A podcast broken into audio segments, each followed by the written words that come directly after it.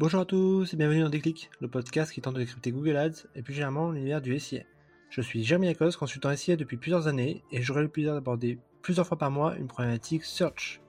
Sans langue de bois mais toujours avec bienveillance, ambition au cours de chaque épisode est de déconstruire les mythes autour de Google Ads, une plateforme qui vient de fêter ses 20 ans, en partageant mes échanges, lectures et retours d'expérience.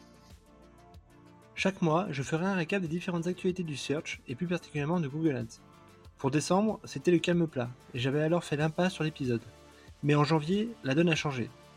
Si côté mise à jour et fonctionnalité, il n'y a pas grand chose à se mettre sous la dent, c'est surtout côté business qu'il y a eu pas mal d'annonces. La première annonce est le lancement grand public de ChatGPT. En effet, la société OpenAI a lancé ChatGPT avec un buzz quasi immédiat en décembre.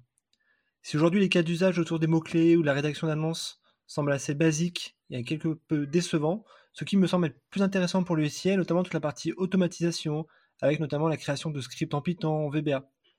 A noter également que Google a son équivalent maison qui aujourd'hui n'est pas encore accessible au public. Bref, ça annonce une belle bataille des IA. La deuxième information intéressante du mois est notamment la fuite du code source de Yandex, qui est le moteur de recherche russe. En effet, les 1900 critères pris en compte par l'algorithme de Yandex sont fuités, et c'est une véritable mine d'or. Je rappelle deux choses. D'une part, que les pas mal d'ingénieurs finalement de Google ont été débauchés par Yandex, et que deuxièmement, Yandex est finalement un décalque de Google.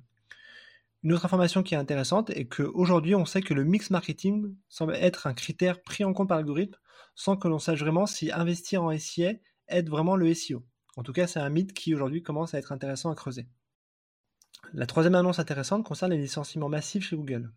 J'en avais déjà parlé en novembre, mais c'était de l'ordre de la rumeur. Or aujourd'hui c'est confirmé et donc 12 000 employés de chez Google ont été licenciés du jour au lendemain. Alors est-ce la crise? Non, tout simplement car il s'agit simplement d'avoir une croissance plus bas que prévue, qui était autour de 7% versus 20%. Cela sert finalement simplement à rassurer les marchés. Et ironie de l'histoire, dès le lendemain, la plateforme était inactive pendant quelques heures. Je rappelle aussi que pour la première fois depuis 2014, Google et Meta représentent moins de 50% des investissements publicitaires aux États-Unis. Donc la crise couve. La quatrième annonce concerne une plainte du gouvernement US. En effet, le ministère américain de la Justice a de nouveau porté plainte contre Google pour cause de monopole sur la publicité en ligne.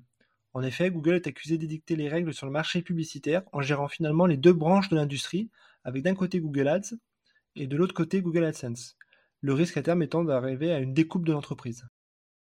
La cinquième information concerne la gestion de l'exclusion au niveau compte avec une liste de 1000 mots-clés idéal pour gérer l'exclusion des concurrents ou des mots-clés anti-business qui concernent par exemple le recrutement ou le désabonnement. La sixième actu concerne la suppression des mots-clés redondants. Google a annoncé qu'il considérait comme étant un doublon un même mot-clé acheté en exact et en large et qu'il recommandait la suppression de sa variante exacte pour les annonceurs qui ont coché la case visant à automatiser la suppression des mots-clés redondants. De quoi avoir quelques surprises.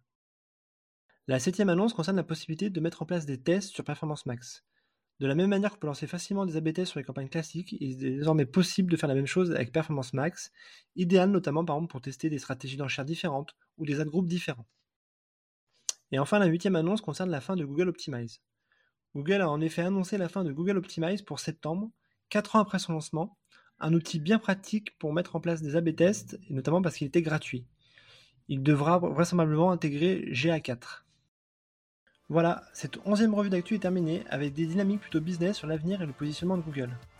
D'ici là, prenez soin de vous et si vous me cherchez, vous savez où me trouver, sur Google bien sûr. Allez, à la prochaine